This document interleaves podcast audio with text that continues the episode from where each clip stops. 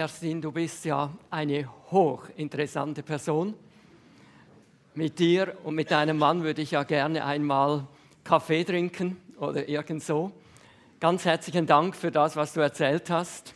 Und dass der Chor mir gefällt, das habe ich gestern Abend schon ihrer Chorleiterin gesagt. Das muss ich nicht speziell noch einmal betonen. Das Thema heute, wie gesagt, Schuld ist ein Neuanfang möglich. Und ich möchte Ihnen heute Abend zeigen, dass es nicht nur möglich ist, dass die Schuld vorbeigeht. Wir beginnen ja ab und zu wieder etwas Neues, äh, sondern ich möchte Ihnen einen Weg zeigen, wie Ihr Leben sich auch verändern kann. Also das geht noch einen Schritt weiter. Das ist ja schon schön, wenn wir wissen, okay, Jesus vergibt uns die Sünden. Aber das Evangelium geht wesentlich weiter. Er will unser Leben umgestalten. Kerstin, du hast das kurz gegen Ende noch angesprochen, was er in deinem Leben verändert hat. Und darüber möchte ich mit Ihnen nachdenken. Ich lese Ihnen zunächst einmal einen Text vor aus dem Johannesevangelium Kapitel 3. Wir werden dann noch diesen Text etwas näher anschauen im Laufe des heutigen Abends. Da heißt es, es war aber ein Mensch unter den Pharisäern mit dem Namen Nikodemus, einer von den Oberen der Juden. Der kam zu Jesus bei Nacht und sprach zu ihm, Meister, wir wissen, du bist ein Lehrer von Gott gekommen, denn niemand kann die Zeichen tun, die du tust, es sei denn, Gott ist mit ihm. Jesus antwortete und sprach zu ihm, wahrlich, ich sage dir, es sei denn, dass jemand von neuem geboren ist, so kann er das Reich Gottes nicht sehen. Nikodemus spricht zu ihm, wie kann das denn geschehen? Wie kann ein Mensch geboren werden, wenn er alt ist? Kann er denn wieder in den Leib seiner Mutter zurückkehren und noch einmal geboren werden? Jesus antwortete, wahrlich, ich sage dir, es sei denn, dass jemand geboren werde aus Wasser und Geist, so kann er nicht in das Reich Gottes kommen. Was vom Fleisch geboren ist, das ist Fleisch. Und was vom Geist geboren ist, das ist Geist. Wundere dich nicht, dass ich dir gesagt habe, ihr müsst von neuem geboren werden. Der Wind bläst, wo er will, und du hörst sein Sausen. Aber du weißt nicht, woher er kommt und wohin er fährt so ist es mit jedem, der aus dem Geist geboren ist. Nikodemus antwortete und sprach zu Jesus, wie kann dies geschehen? Und Jesus antwortete, wie Moses in die Wüste die Schlange aufgehängt hat. Genauso muss der Menschensohn, und damit meint er sich selber, aufgehängt werden an ein Kreuz, damit alle, die an ihn glauben, das ewige Leben haben.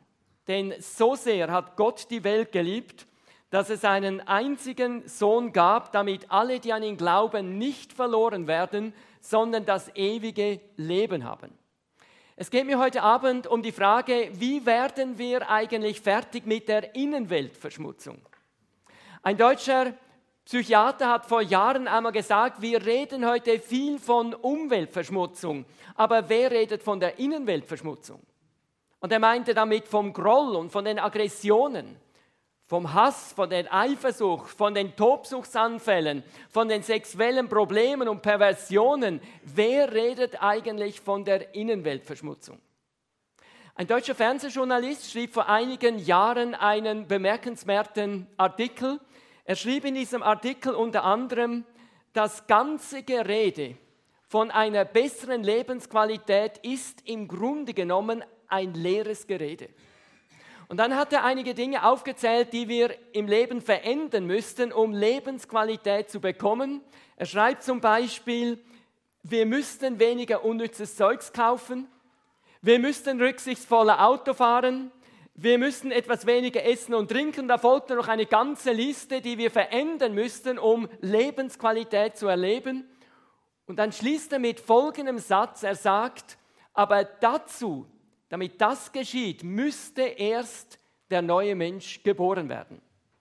Ich weiß nicht, ob Sie das wissen, aber der neue Mensch beschäftigt heute manche Gemüter.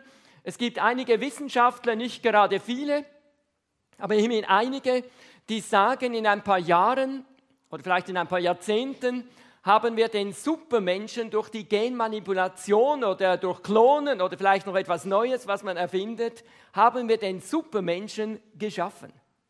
Die Frage ist dann nur noch, handelt es sich hier wirklich um einen Menschen oder nicht eher um einen Roboter? Kennen Sie die Hare Krishna Bewegung? Meine Frau und ich, wir waren vor Jahren in Zürich am Zürichseeufer, machten einen Spaziergang Und dann haben wir diese Gruppe von Menschen gesehen mit ihren traurigen, ausgemergelten Gesichtern. Sie saßen da am Boden. Wir haben ihnen so eine Viertelstunde lang zugeschaut. Und in dieser Viertelstunde haben sie immer den gleichen Singsang gesungen, nämlich Hare Krishna, Hare Krishna, Hare Krishna. Wissen Sie, warum sie das getan haben? Diese Menschen gehen vom philosophischen Ansatz aus, dass in ihrer Brust ein göttlicher Funke ist. Und sie hoffen, dass sie diesen göttlichen Funken durch das Hare Krishna entfachen können. Das ist natürlich eine Illusion, es funktioniert nicht.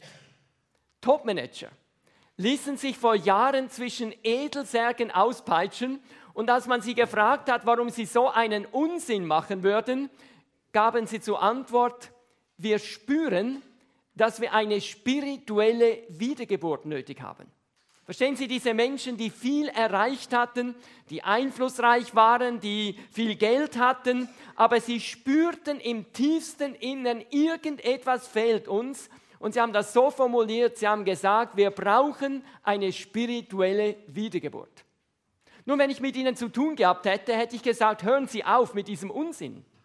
Sie müssen sich nicht weiter mit Peitschen bearbeiten lassen, denn einer ließ sich für uns auspeitschen.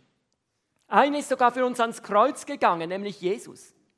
Und wenn Sie einmal wirklich Mut haben, diesem Jesus Ihr Leben vorbehaltlos auszuliefern, dann werden Sie erleben, wie Ihnen Jesus Ihre Schuld vergibt. Sie werden erleben, wie sie neue Lebensqualität bekommen, wie sie ein neues Leben empfangen oder wie Jesus das formuliert hat, wie sie eine neue Geburt, eine Wiedergeburt erleben können. Ich möchte Ihnen heute Abend zunächst einmal einen Brief vorlesen von einem griechischen Redner mit dem Namen Aristides. Aristides lebte zur ersten Zeit der Christenheit er selber war mit größter Wahrscheinlichkeit kein Christ. Aber er hat die damaligen Christen beobachtet, schrieb einen Brief an den damaligen römischen Kaiser und in diesem Brief beschrieb er das Leben der ersten Christen. Es ist für die Jungen ein bisschen eine altmodische Sprache. Aber bitte, der Brief ist ja schon 2000 Jahre alt oder fast 2000 Jahre alt. Also es geht um den Inhalt. Er schreibt über die Christen Folgendes. Die Christen kennen Gott und vertrauen ihm. Sie vergeben denen, die sie unterdrücken und machen sie zu ihren Freunden. Sie tun ihren Feinden Gutes. Ihre Frauen sind rein und ihre Töchter sind sittsam. Ihre Männer gehen keine unrechtmäßigen Ehen ein und enthalten sich aller Unreinheit. Sie lieben einander. Sie helfen den Witwen. Sie nehmen einen Fremden auf und freuen sich über ihn wie über einen wirklichen Bruder. Jeden Tag und jede Stunde loben sie Gott für seine Güte. Aber sie reden nicht öffentlich von ihren guten Taten, sondern sie nehmen sich in Acht, dass sie von niemandem bemerkt werden. Und dann schließt Aristides diesen Brief mit zwei bemerkenswerten Sätzen. Er schreibt nämlich, sie sind in der Tat ein neues Volk. Es ist etwas Göttliches an ihnen. Meine Freunde, wenn ich diesen Brief lese, dann denke ich manchmal, wenn Aristides heute leben würde. Wenn er die Christen in der Schweiz, die Christen in Deutschland, die Christen hier in Stuttgart oder vielleicht Sie in dieser Gemeinde, wenn er sie beschreiben würde, wie würde er sie beschreiben? Könnte er auch sagen, Sie sind in der Tat ein neues Volk, es ist etwas Göttliches an ihnen. So sah das Leben der ersten Christen aus und meine Freunde, so sieht auch heute das Leben von Menschen aus, die eine Wiedergeburt erlebt haben, wie das Jesus formuliert hat. Bevor ich Ihnen jetzt erkläre, wie man zu einer solchen Wiedergeburt kommt, muss ich noch ganz kurz etwas einfügen. Wenn Jesus hier von der Wiedergeburt redet, meint er nicht die Reinkarnation und er meint auch nicht die sogenannte Taufwiedergeburt, Sie werden das gleich merken, sondern er redet hier von etwas ganz anderem. Und das möchte ich Ihnen jetzt gerne erklären anhand des Textes, den ich Ihnen vorgelesen habe. In diesem Text kommt ein sympathischer Intellektueller, ein Theologe mit dem Namen Nikodemus zu Jesus. Nikodemus hatte schon viel von Jesus gehört. Sie müssen wissen, Jesus war damals die Sensation im Land. Man redete von Jesus. Ich kann mir gut vorstellen, wie Leute zu Nikodemus gegangen sind und gesagt haben, Nikodemus, da ist ein Mann aus Nazareth, der ist wirklich die Wucht. Weißt du, wenn der redet, dann redet er so spannend, dass die Leute dabei das Essen und Trinken vergessen. Dieser Jesus tut Wunder, er heilt Kranke. Er hat leprakranke Menschen gesund gemacht. Er hat sogar tote Menschen ins Leben zurückgeholt und er ist sogar Herr über die Naturgewalten. Du weißt ja, der See Genezareth, das ist ein ganz unberechenbarer See und irgendwann einmal sind seine Jünger in einen gewaltigen Sturm hineingekommen. Sie wussten wirklich nicht mehr ein noch aus. Zum Glück lag Jesus hinten im Boot. Sie haben ihn wachgerüttelt, haben gesagt, Jesus, wir gehen unter. Dann stand Jesus auf, gebot dem Sturm still zu sein und du wirst es nicht glauben, Nikodemus, es hörte auf zu stürmen. Also diesen Jesus musst du unbedingt kennenlernen. Und weil Nikodemus ja ein Theologe war, erhofft er sich natürlich eine hochinteressante theologische Diskussion. Auf jeden Fall begrüßt er Jesus, wie das nur ein Theologe tun kann. Hören Sie mal, was er sagt. Er sagt, Meister, wir wissen, du bist ein Lehrer von Gott gekommen denn niemand kann die Zeichen tun, die du tust, es sei denn, Gott ist mit ihm. Ich weiß, das ist schon ein bisschen ein komplizierter Satz. Ich weiß nicht, ob ihn jemand von Ihnen verstanden hat, aber so reden manchmal die Theologen ein bisschen kompliziert. Nur die meisten von uns wären wahrscheinlich zu Jesus gegangen, hätten gesagt, guten Abend, und dann wären wir zum Anliegen gekommen. Aber Nikodemus wollte eine hochinteressante theologische Diskussion. Und dann geschieht etwas Überraschendes. Bevor es zu dieser Diskussion kommt und er bricht in Jesus und er sagt, Nikodemus, ich sage dir etwas. Wenn jemand nicht von neuem geboren ist, kann er das Reich Gottes nicht erben. Dieser Satz ist für Jesus so wichtig, dass er ihn im Gespräch noch mehrmals wiederholt. Er sagt, du musst von neuem geboren werden. Ihr müsst von neuem geboren werden. Und sehen Sie, das hat auch uns heute etwas zu sagen. Wissen Sie, bei Jesus geht es nicht zuerst um Kirchen- oder Freikirchenmitgliedschaft. Bei Jesus geht es nicht zuerst um soziales, kirchliches oder freikirchliches Engagement. Ich bin ganz sicher, Jesus würde heute manchen christlichen Jugendgruppenleiter und Jungscharleiter und Teenie-Clubleiter ganz lieb anschauen. Aber er würde ihm sagen, du musst von neuem geboren werden. Sie sagen vielleicht, Moment mal, Beat, ich, ich glaube doch. Ich lese sogar hin und wieder die Bibel. Ich bete. Ich höre gerne geistliche Musik vom Bach. Wunderbar. Aber ich sage Ihnen, Jesus würde heute manchen Kirchenmusiker lieb anschauen, wirklich lieb. Aber er würde ihm sagen, du musst von neuem geboren werden. Ich weiß nicht, vielleicht sagt jemand unter Ihnen, ich studiere Theologie. Ich kenne mich aus in den alten Sprachen. Ich verstehe etwas von Exegese. Ich predige selber hin und wieder.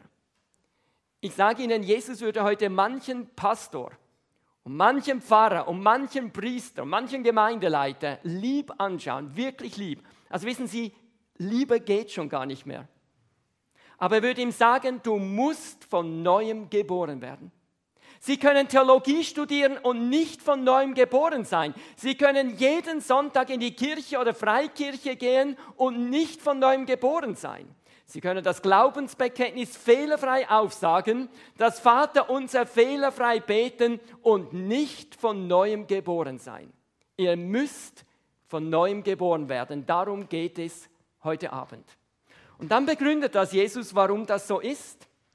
Er sagt hier, was vom Fleisch geboren ist, das ist Fleisch. Und darum müssen wir von neuem geboren werden. Es ist das ein ziemlich schwieriger Satz, nicht wahr? Was vom Fleisch geboren ist, das ist Fleisch. Lassen Sie mich das einmal erklären. Schauen Sie sich mal die Kinder an. Und Sie wissen in vielen Fällen, wer die Eltern sind, nicht wahr? Unser Elian war so gerade zwei Jahre alt. Sie konnte kaum mit der Nase über die Tischplatte sehen. Da sah sie etwas, was sie unbedingt haben wollte. Und dann ruft die Kleine Mi, Mi, Mi. Verstehen Sie, was sie damit sagen wollte? Das will ich haben. Wir haben uns natürlich gefreut über die Energie unseres kleinen Schätzchens. Aber gleichzeitig habe ich gedacht, die Elian trifft doch den Nagel auf den Kopf. Der Ehemann ruft mi, mi, mi, die Ehefrau ruft mi, mi, mi und die Tassen und Teller fliegen durch die Gegend. In einer solchen Veranstaltung habe ich ein Interview, da hat ein Ehepaar gesagt, bei uns sind die Tassen und Teller wirklich geflogen. Was vom Fleisch geboren ist, das ist Fleisch. Weil wir alle Vollblutsegoisten sind, bringen wir immer nur Egoisten zur Welt. Ich glaube, ich muss den Eltern nichts erklären. Das habe ich den Kindern nie beigebracht. Ich habe nie meinen Kindern gesagt, hör mal, du bist jetzt zwölf Jahre alt und damit du gut durchs Leben hindurchkommst, möchte ich dir ganz genau erklären, wie man egoistisch ist. So und so und so musst du das machen. Habe ich ihnen nie beigebracht. Das können sie einfach so. Wer meine Kinder kennt, vor allem als sie noch klein waren, der weiß, dass sie zum Teil ganz schön jähzornig sein konnten. Sie können sich so vorstellen, da schämt man sich natürlich als Eltern, ist ja klar, aber manchmal muss ich denken, das ist doch kein Wunder, dass sie so sind. Schauen Sie sich mal Ihren Vater an. Eines meiner Kinder, ich sage Ihnen jetzt nicht welches, aber wenn das wütend war, lief es jeweils ins, ins Zimmer, wumm die Türe zu, spielte beleidigte Leberwurst. Und auch hier musste ich sagen, ist doch kein Wunder, dass das Kind so ist. Schauen Sie sich mal seine Eltern an. Ich habe mal einen netten Vers gehört, also Sie dürfen jetzt nur ein ganz klein wenig wütend sein, weil ich ihn zitiere, aber nur ein bisschen, weil ich habe ihn nicht erfunden. Aber ich finde ihn treffend. Wie der Acker, so die Rübchen. Wie der Vater, so die Bübchen. Wie die Mutter, so die Töchter. Oder immer etwas schlechter. Jawohl. Und jetzt wird es wieder gleich ganz, ganz ernst. Hören Sie gut zu. Die Bibel sagt das deswegen mit einer solchen Deutlichkeit, dass wir gar nicht erst versuchen, uns aus eigener Kraft zu verändern. Das packen wir nämlich in vielen Fällen nicht. Natürlich, Kleinigkeiten können wir verändern, aber die Dinge, unter denen wir so richtig leiden, die können wir in vielen Fällen einfach nicht verändern. Die Sünde sitzt uns in den Knochen. Unter Fleisch versteht die Bibel den Egoismus, die Herrschsucht. Solange sich alles um uns dreht, haben wir gute Laune, aber weh, wenn es mal nicht um uns geht. Unter Fleisch versteht die Bibel die Klatschsucht, die Eifersucht, die Unehrlichkeit, die Heuchelei, der Neid und vieles mehr. Was vom Fleisch geboren ist, das ist Fleisch. Ich habe Ihnen heute Abend etwas mitgebracht, das möchte ich Ihnen jetzt zeigen, und zwar zwei Rosen. Die eine dieser beiden Rosen ist echt, die andere ist unecht. Und jetzt bitte ich Sie einmal, aber nicht hier vorne. Außer die Kinder, die dürfen. Aber sonst würde ich sagen, von der Mitte nach hinten und bitte nur die Männer. Die Frauen sollten wissen, welches die echte Rose ist, weil sie von ihrem Mann so viele Rosen bekommen. Also, liebe Männer, zeigen Sie mal mit den Fingern, welche dieser beiden Rosen ist echt. Die oder die? Bitte mal zeigen. Welche ist echt? Ah, das freut mich. Sie sind nicht einig. Sehr gut. Also, die ist unecht und die ist echt. Aber ich freue mich, dass sich einige getäuscht haben. Sie werden gleich sehen, warum. Auch die unechte Rose ist schön, nicht wahr? Es gibt unechte Rosen und es gibt echte Rosen und die kann man auf Anhieb fast nicht unterscheiden. Noch einmal, auch die unechte Rose ist schön, sieht aus wie eine Rose. Und es gibt unechte Christen und es gibt echte Christen und ich sage Ihnen, die kann man auf Anhieb fast nicht unterscheiden. Auch die unechten Christen sind freundlich, sind liebevoll, sind christlich, sind religiös. Ob ein Mensch nur ein christlicher Humanist ist, ob er nur christlich religiös ist oder ob er wiedergeboren ist, ich sage Ihnen, auf Anhieb kann man das fast nicht unterscheiden. Ich frage Sie, was ist das Problem dieser unechten Rose? Ganz einfach, sie ist aus Plastik. Sie hat kein Leben. Und so gibt es viele, darf ich es mal so sagen, Plastikchristen. Die haben kein Leben aus Gott. Bibel lesen, wenn überhaupt, unecht Plastik, da ist kein Leben drin. Beten, unecht Plastik. Gottesdienstbesuch, unecht Plastik. Einsatz für Jesus, unecht Plastik. Da ist kein Leben drin, kein Leben aus Gott. Nun, wenn ich diese echte Rose in eine Vase hineinstellen würde, dann würde sie noch einige Tage blühen und dann würde sie ganz schnell verblühen. Und zwar ganz einfach, weil sie abgeschnitten ist. Und das ist ein sehr gutes Bild für die Sünde. Sünde ist im Grunde genommen nichts anderes als abgeschnitten sein von Gott. Wir sind alle Sünder zunächst einmal, weil wir alle abgeschnitten sind zunächst einmal vom lebendigen Gott. Und hier irren sich die modernen Philosophien, die sagen, wir haben einen göttlichen Funken in uns oder einen göttlichen Kern. In der Schweiz hat mal jemand gesagt, ich bin Gott am Miniatur. Verstehen Sie das? Gott in Mini-Format. Nein, sagt die Bibel, wir sind alle zunächst einmal abgeschnitten von Gott.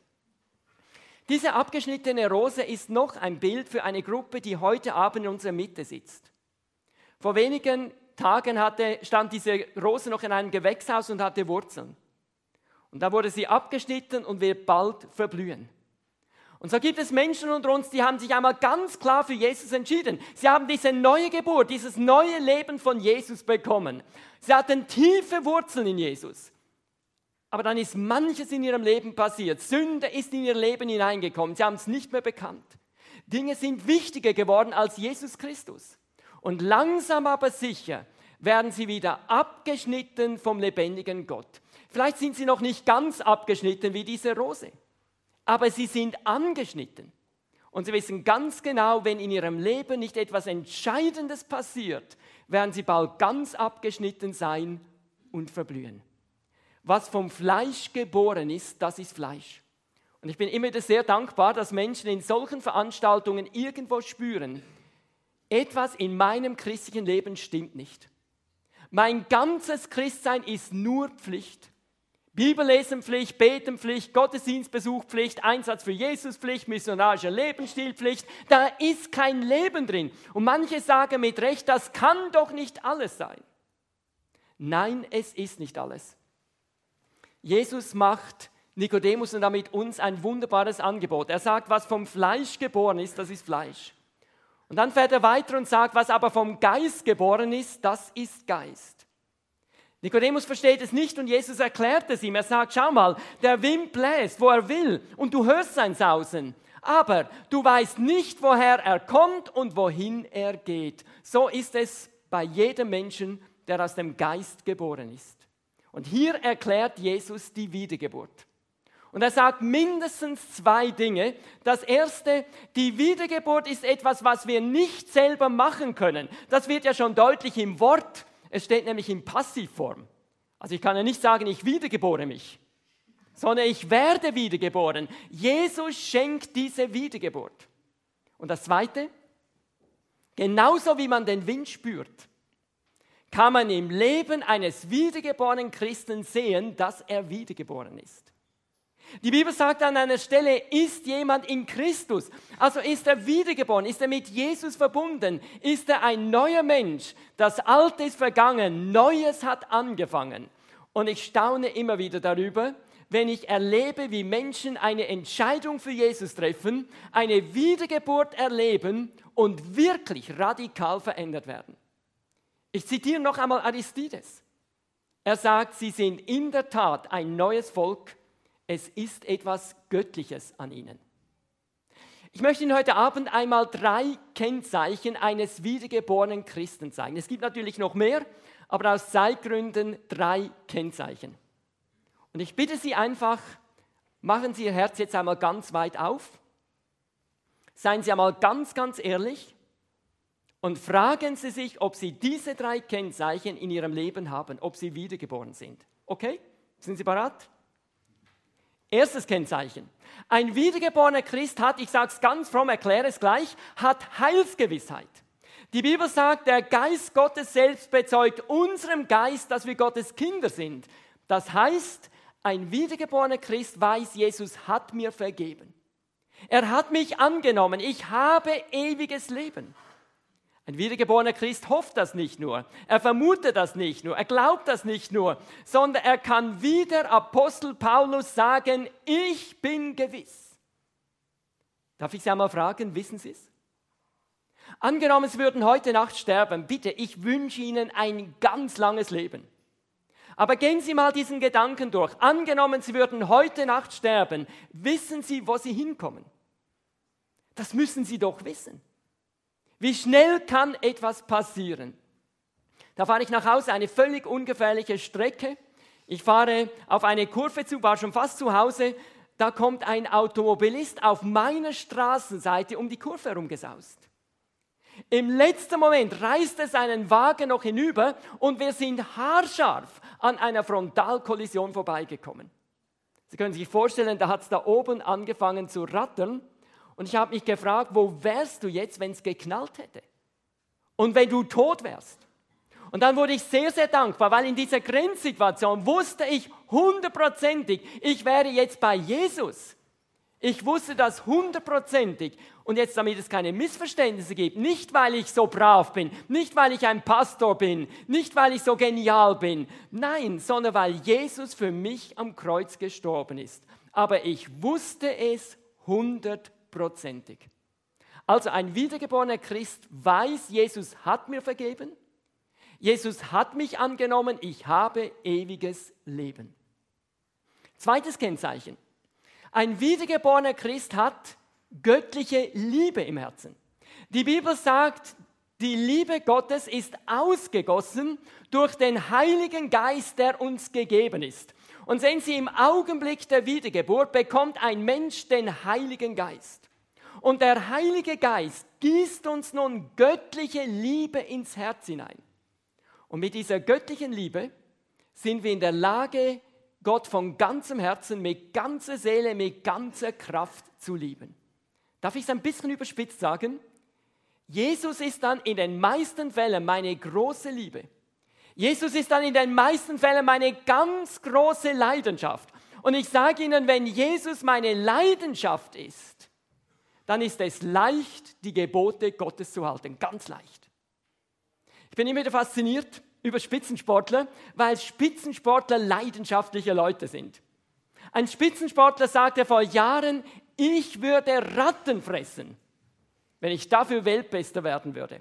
Das ist Leidenschaft. Nun, Christen haben natürlich eine andere Leidenschaft.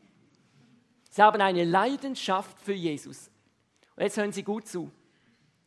Mit dieser Leidenschaft für Jesus können wir negative Leidenschaften, sprich Süchte und Gebundenheiten überwinden. Wissen Sie, die säkulare Psychotherapie hat schon längstens herausgefunden, um eine Sucht auf die Dauer zu überwinden, müssen wir sie ersetzen mit einer positiven Leidenschaft und diese Leidenschaft will Jesus sein. Ich denke an einen jungen Mann, mit 17 schon in einem furchtbaren Milieu, war Transvestit, musste mit Frauenkleidern herumlaufen, hatte viele sexuelle Perversionen, viele Gebundenheiten, viele Süchte. Die Psychiater schrieben ihn als unheilbar ab, Psychopath. Er wird eingeladen von einem Arbeitskollegen in eine ähnliche Veranstaltung, hört dort das Evangelium von der Liebe Gottes, von dem, dass Jesus unser Leben neu macht, umgestaltet, er ist tief bewegt von dem, was er hört. Am zweiten Abend geht er nach vorne beim Ruf zur Entscheidung, hat ein langes seelsorgliches Gespräch. Am Ende des Gespräches übereignet er Jesus sein Leben von ganzem Herzen und dann geht er nach Hause. In der nächsten Woche habe ich ihn besucht. Ich war Pastor in der Gegend, Nacharbeit. Ich klingel an seine Tür, er öffnet sie. Zwei leuchtende Augen begegnen mir, er sagt, komm herein, ich gehe in seine Bude. Wir setzen uns auf den Boden und dann beginnt er zu sprudeln. Und er sagt, Beat, in meinem Leben ist ein Wunder passiert. Meine sexuellen Perversionen sind weg, meine Gebundenheiten sind weg, meine Süchte sind weg. Und zum ersten Mal in meinem Leben habe ich Sehnsucht nach Menschen. Du musst wissen, ich war immer ein Einzelgänger. Aber ich freue mich jetzt, die Leute deiner Kirche, deiner Gemeinde kennenzulernen. Drei Monate nach seiner Entscheidung für Jesus versöhnt er sich mit seinem Vater, mit dem er jahrelang im Streit gelebt hat. Als ich später wieder mal in der Gegend war zu einer Vortragsreihe, hat man mir erzählt, inzwischen ist er verheiratet. Die Liebe Gottes hat ihn verändert. Mit dieser göttlichen Liebe sind wir in der Lage, Gott von ganzem Herzen zu lieben, mit ganzer Seele, mit ganzer Kraft und wir sind in der Lage, den Nächsten zu lieben. Und zwar unabhängig von Sympathie und Antipathie. Unabhängig, ob es der andere verdient hat oder nicht. Soll ich noch etwas sagen? Wir sind sogar in der Lage, den ärgsten Feind zu lieben. Sie wissen, Jesus hat einmal gefordert, liebet eure Feinde. Jetzt müssen Sie nicht an jemanden denken, der da weit weg ist, den kann man leicht lieben, sondern denken Sie mal an den Menschen, mit dem Sie am meisten Probleme haben. Und dann merken wir plötzlich, ja, das können wir gar nicht aus uns heraus. Aber wenn wir die göttliche Liebe im Herzen haben, sind wir in der Lage, auch den ärgsten Feind zu lieben. Ich zitiere noch einmal Aristides. Sie lieben ihre Feinde. Das ist das zweite Kennzeichen eines wiedergeborenen Christen. Drittes Kennzeichen. Ein wiedergeborener Christ weiß sich von Gott geführt. Die Bibel sagt, die der Geist Gottes leitet, sind Gottes Kinder. Ich bin seit bald 40 Jahren auf dem Weg mit Jesus. Ich kann über ein langes Leben nachdenken. Und wenn ich zurückblicke, muss ich Ihnen sagen, Jesus hat mein Leben in einer wunderbaren Weise geführt. Nicht schmerzfrei, aber wirklich gut. Ich könnte Ihnen wirklich Geschichten erzählen und das macht mir Mut für die Zukunft. Wir haben viele junge Leute unter uns, das freut mich. Und für junge Leute ist das auch gut, wenn man weiß, Gott hat mein Leben in der Hand. Er führt mein Leben in einer guten Art und Weise. Weil wenn jetzt ein junger, wiedergeborener Christ da ist, dann weiß er nämlich ganz genau, Jesus hat mein Leben wirklich im Griff.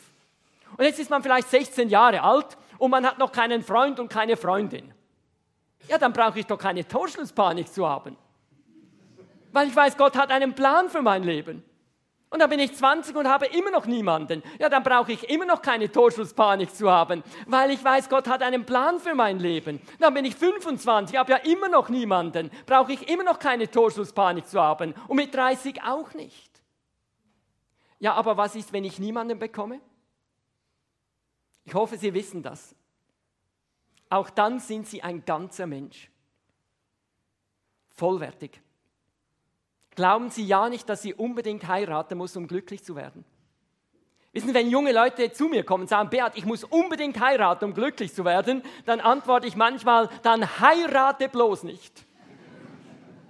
Du überforderst jeden Ehepartner. Aber wenn du zufrieden bist mit deinem Leben, mit dem, was Gott in dein Leben hineingelegt hat, dann bist du ideal zum Heiraten.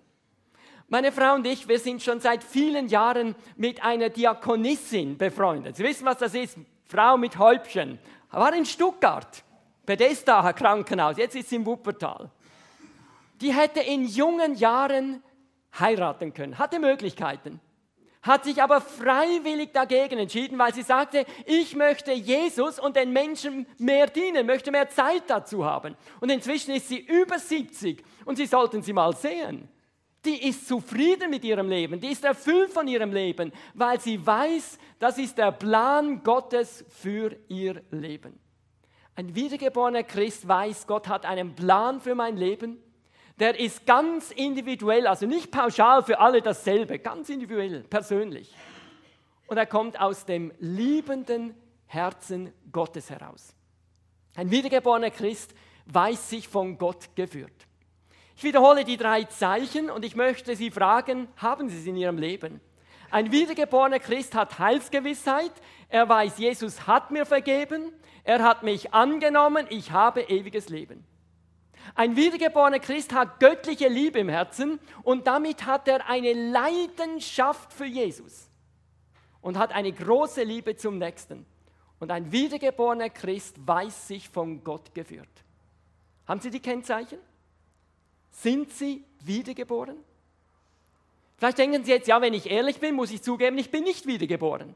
Und Sie fragen jetzt vielleicht, ja, aber wie soll das geschehen? Wie kann ich dieses neue Leben bekommen, diese neue Geburt? Genau diese Frage stellt Nikodemus Jesus. Er sagt, Jesus, wie soll das geschehen? Ich kann doch nicht noch einmal in den Leib meiner Mutter zurückkehren als Erwachsener und noch einmal geboren werden. Wie geschieht denn diese neue Geburt?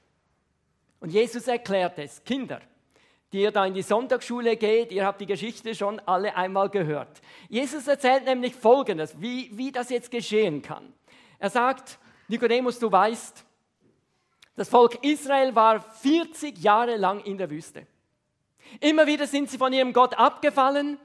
Irgendwann mal war das so schlimm, dass Gottes Zorn über seinem Volk entbrannte und er schickte kleine, aber hochgiftige Schlangen ins Lager der Juden. Die Menschen wurden gebissen und bald einmal merkte man, wer von einer Schlange gebissen war, musste sterben. Jetzt haben die Leute natürlich angefangen zu schreien und zu rufen und zu lamentieren und sie schrien auch zu Gott, erbarme dich über uns. Und Gott hatte Erbarmen. Er sagte dem Leiter, Moses, mach schnell eine eherne, eine bronzene Schlange. Hänge diese Schlange gut sichtbar auf für alle Menschen. Geh zu den Leuten und sag zu den Leuten, Gott hat Hilfe geschaffen. Es ist ganz einfach. Ihr müsst nur zu dieser Schlange kommen, ihr müsst auf diese Schlange blicken und dann werdet ihr gesund werden. Ihr werdet geheilt werden. Ihr werdet am Leben bleiben. Moses machte das und jetzt kann ich mir gut vorstellen, wie das zu und her ging. Da kamen die Ersten, die sagen, Moses, du hast wohl einen Sonnenstich.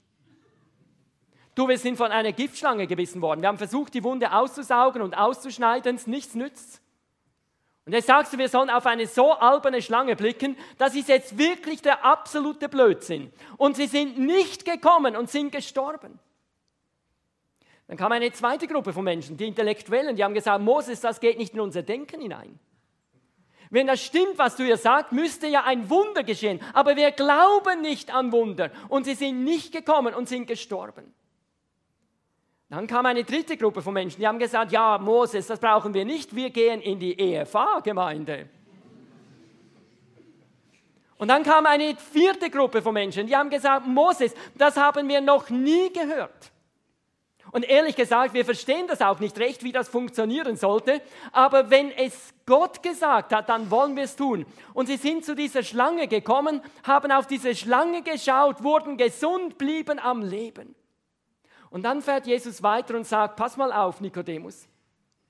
Genauso wie diese Schlange in der Wüste aufgehängt werden musste, genauso muss ich an ein Kreuz genagelt werden. Das geschah einige hundert Jahre nach diesem Ereignis in der Wüste. Jesus wurde gefangen genommen. Man schleppte ihn vom Verhör zu Verhör. Man klagte ihn an, hätte Gott gelästert. Aber man fand keine Anklagepunkte. Das Leben war einfach perfekt von Jesus. Falsche Zeugen traten auf. Und schließlich schaffte es die religiöse Elite. Jesus wurde verurteilt zum Tod am Kreuz. Er wurde an dieses Kreuz genagelt und starb einen bestialischen Tod. In den Augen der Juden war er ein von Gott verfluchter. In den Augen der Römer war er ein absoluter Versager. Und jetzt sagt die Bibel, ausgerechnet dieser Gekreuzigte, ausgerechnet dieser Jesus wird mit meinem Schuldenproblem fertig, wird mit meiner Vergangenheit fertig, kann mir neue Lebensqualität, ein neues Leben, eine Wiedergeburt schenken. Ausgerechnet dieser Gekreuzigte. Sicher, er ist auch auferstanden, aber trotzdem. Und ich weiß, was Sie vielleicht jetzt denken. Sie denken, Beat, du hast wohl einen Sonnenstich. Das war nicht so von heute, wahrscheinlich schon nicht. Oder Sie sagen vielleicht, Beat, das geht nicht in mein Denken hinein. Wenn das stimmt, müsste ja ein Wunder geschehen. Aber ich glaube nicht an Wunder. Meine Freunde, ich habe ein Problem. Ich habe dasselbe Problem wie Moses. Moses konnte es damals den Leuten nicht beweisen, ob das mit der Schlange stimmt oder nicht. Ich kann es Ihnen nicht beweisen, ob das mit Jesus wahr ist oder nicht. Ich kann es Ihnen nur bezeugen. In meinem Leben gab es einen Tag, da bin ich im Gebet zu Jesus gekommen. Ich habe ihm meine Sünden bekannt. Ich habe ihn eingeladen, in mein Leben hineinzukommen. Und ich habe erlebt, wie Jesus mir alle meine Schuld, alle meine Sünden vergeben hat und wie er mir ein ganz neues Leben geschenkt hat. Und ich weiß, manche von Ihnen könnten jetzt auch nach vorne kommen und Sie könnten das auch bezeugen. Aber wir können es nicht beweisen.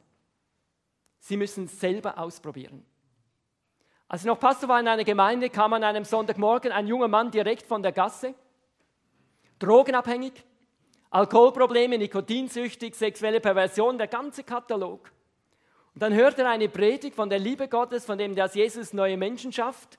Er ist tief angesprochen Gottesdienst zu Ende. Wir hatten damals in unserem Haus so einen kleinen Balkon.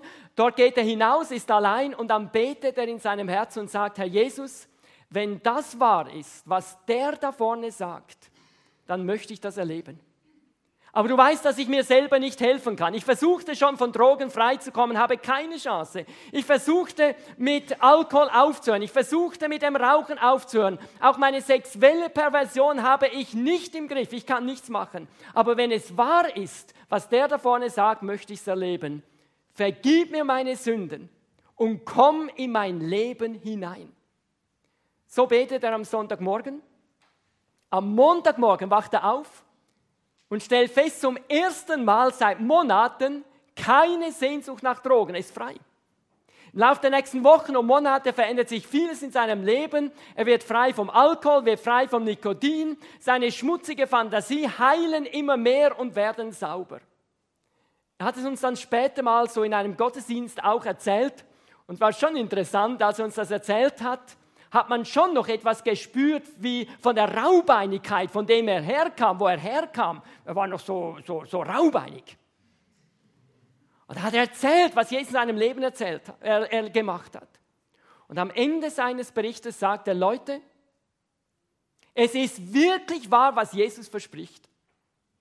Wenn Jesus jemand frei macht, ist dieser Mensch wirklich frei, ganz frei. Ich habe es erlebt. Kann sagen, wir waren ganz schön erschüttert, vor allem die wohltemperierten Christen, weil die merkten, bei Jesus gibt es mehr. Darum freue ich mich, dass ich Sie heute Abend zu diesem Jesus einladen kann. Vielleicht muss der ein oder andere zu Jesus kommen und sagen, Herr Jesus, ich habe noch nicht alles verstanden, was der da vorne gesagt hat. Aber wenn das wahr ist, dann möchte ich das erleben. Bitte vergib mir meine Sünden und komm in mein Leben hinein. Und vielleicht muss der eine oder andere sagen, Herr Jesus, du weißt, dass ich immer wieder Zweifel habe, ob das wirklich wahr ist, was da die Christen sagen. Aber wenn es wahr ist, möchte ich das erleben. Vergib mir meine Sünden und komm in mein Leben hinein. Ein solches Gebet nennt die Bibel Bekehrung. Im Johannesevangelium Kapitel 1 steht ein Schlüsselvers, wie man Christ wird. Da heißt es nämlich, alle Menschen, die Jesus in ihr Leben aufnehmen und an ihn glauben, werden Gottes Kinder. Diese Bibelstelle zeigt deutlich, dass wir von Geburt an noch keine Kinder des lebendigen Gottes sind. Von Geburt an sind wir Geschöpfe von Gott, aber Kinder Gottes werden wir, wenn wir Jesus in unser Leben aufnehmen. Und dann heißt es im nächsten Vers, das sind die Menschen, die von Gott geboren sind, eine Wiedergeburt erlebt haben. An einer anderen Stelle sagt Jesus, siehe, ich stehe vor der Tür deines Lebens und klopfe an. Wenn jemand meine Stimme hört und mir auftut, zu dem werde ich hineingehen und Gemeinschaft mit ihm haben. Und ich bin zutiefst überzeugt, auch heute Abend sitzen Menschen unter uns, die hören die Stimme Jesu, nicht akustisch. Aber sie wissen ganz genau, sie brauchen Vergebung ihrer Schuld. Sie brauchen neue Lebensqualität, neues Leben, eine Wiedergeburt. Sie brauchen Jesus Christus. Und ich möchte Sie ermutigen, heute Abend Jesus eine positive Antwort zu geben. Ich möchte Sie ermutigen, heute Abend eine Entscheidung für Jesus zu treffen, damit er Ihnen dieses neue Leben schenken kann, damit er Ihnen die Sünden vergeben kann und Ihnen ein neues Leben, ein verändertes Leben in Ihr Leben hineinlegen kann. Ich möchte Ihnen auch heute Abend eine Gelegenheit geben, sich für Jesus zu entscheiden. Wir werden es so machen wie auch an den letzten Abenden. Ich werde jetzt dann beten. Dann wird der Chor ein Einladungslied singen. Das Lied, das wir jeden Abend gesungen haben, Jesus, zu dir darf ich kommen, wie ich bin. Das ist das Angebot. Sie müssen nicht zuerst ein guter Mensch werden. Sie dürfen zu Jesus kommen, wie sie sind. Und dann heißt es im dritten Vers, er will aus uns einen wunderbaren Brief machen. Er will unser Leben eben umgestalten, verändern, neu machen. Und das ist das Angebot heute Abend. Wenn der Chor singt, gleich zu Beginn werden einige Mitarbeiter hier zum Kreuz kommen, auch ich werde zum Kreuz gehen. Und dann bitte ich Sie einfach, wenn Sie heute sagen, ich möchte mich für Jesus entscheiden, ich möchte diese neue Geburt erleben, dieses neue Leben von Jesus bekommen, dann bitte ich Sie einfach, bringen Sie das symbolisch zum Ausdruck, indem Sie hier zu diesem Kreuz kommen. Und damit bringen Sie zum Ausdruck, genauso wie Sie zu diesem Kreuz kommen, kommen Sie heute zu Jesus Christus. Sie fragen jetzt, warum rufe ich öffentlich zur Entscheidung? Das ist ja für Europa oft ein bisschen ungewohnt. Warum dieses Bekenntnis? Achten Sie einmal, die meisten wichtigen Entscheidungen in unserem Leben treffen wir mit Zeugen. Haben Sie das schon mal gemerkt? Als meine Frau und ich geheiratet haben, haben wir das nicht allein gemacht, sondern ich weiß noch, wir waren im Standesamt, wir hatten unsere Trauzeugen, unsere Eltern, da haben wir zum ersten Mal klar Ja gesagt und dann kurze Zeit später hatten wir die kirchliche Trauung. Und da haben wir alle unsere Freunde eingeladen. Alle unsere Verwandten, alle unsere Bekannten, einfach alle, die dabei sein wollten. Und wir haben gesagt, jetzt schließen wir den Bund fürs Leben. Das ist völlig normal. Bei Jesus schließen wir nicht den Bund fürs Leben, aber wir schließen den Bund für die Ewigkeit. Und Jesus legt Wert aufs Bekenntnis. Die Bibel sagt, wer von Herzen glaubt, ist gerecht, wer mit dem Munde bekennt, ist gerettet. Und ich sage Ihnen auch heute Abend noch einmal, wenn Jesus dieses Bekenntnis möchte, dann macht er das nicht, um sie zu quälen, weil dazu liebt er uns einfach zu sehr. Aber er weiß, diese anonymen Christen, von denen man nie so recht weiß, haben sie sich für Jesus entschieden oder nicht, die es oft selber nicht genau wissen, haben Probleme im Glauben, da ist keine Dynamik drin, kein Brennen und oft wissen sie gar nicht, bin ich wiedergeboren, bin ich ein Kind des lebendigen Gottes, habe ich dieses neue Leben wirklich von Jesus bekommen. Und darum empfehle ich Ihnen, hier nach vorne zu kommen. Wenn Sie von jemandem eingeladen worden sind und Sie sagen, es wäre für mich eine Hilfe, hier nach vorne zu kommen, aber wenn die Person mich begleiten würde, allein schaffe ich das nicht, aber wenn die Person mich begleiten würde, das, das würde gehen, dann sagen Sie das dieser Person, vielleicht jetzt oder während des Liedes, stupfen Sie sie und bitten Sie sie einfach, sie zu begleiten. Die Person wird gerne mit Ihnen nach vorne kommen. Ich lade heute Abend junge Menschen ein, auch Kinder, Teenager, Jugendliche, Erwachsene, auch Ehepaare, Senioren, wer sie auch immer sind. Was machen wir, wenn Sie hier vorne sind? Wir werden anschließend in den Seelsorgerraum hinüberwechseln. Dann werde ich Ihnen noch etwas sagen, ein Wort aus der Bibel vorlesen als Ermutigung. Und dann möchten wir Ihnen helfen zu einem guten persönlichen Gespräch. In diesem Gespräch möchten wir Ihnen noch einmal erklären, wie man sich für Jesus entscheidet, ein paar Bibelstellen zeigen und dann möchten wir mit Ihnen zusammen beten, wenn Sie das möchten. Und Sie können diese Entscheidung für Jesus bewusst festmachen. Ich ermutige Sie dazu. Ich möchte noch eine kleine Schrift mitgeben, damit es dann auch im Glauben gut weitergeht. Und ich möchte Sie einfach bitten, schämen Sie sich nicht, hier nach vorne zu kommen. Schauen Sie mal, wenn ein Brautpaar in der Trauung einander Ja sagt, dann schämen Sie sich doch auch nicht. Es wäre ja komisch, wenn die sich schämen würden. Und genauso ist es mit Jesus. Wenn man sich für Jesus entscheidet, ist das doch kein Grund, um sich zu schämen, sondern das ist ein Grund, um sich zu freuen. Und darum kommen sie nach vorne. Bevor ich jetzt aber abschließe, möchte ich noch ein letztes Wort an die Christen unter uns richten, also an Menschen, die einmal eine Wiedergeburt erlebt haben. Ich glaube, Sie haben heute Abend gemerkt, es gibt ein schönes, aktives Christsein. Es gibt eine dynamische Christusnachfolge.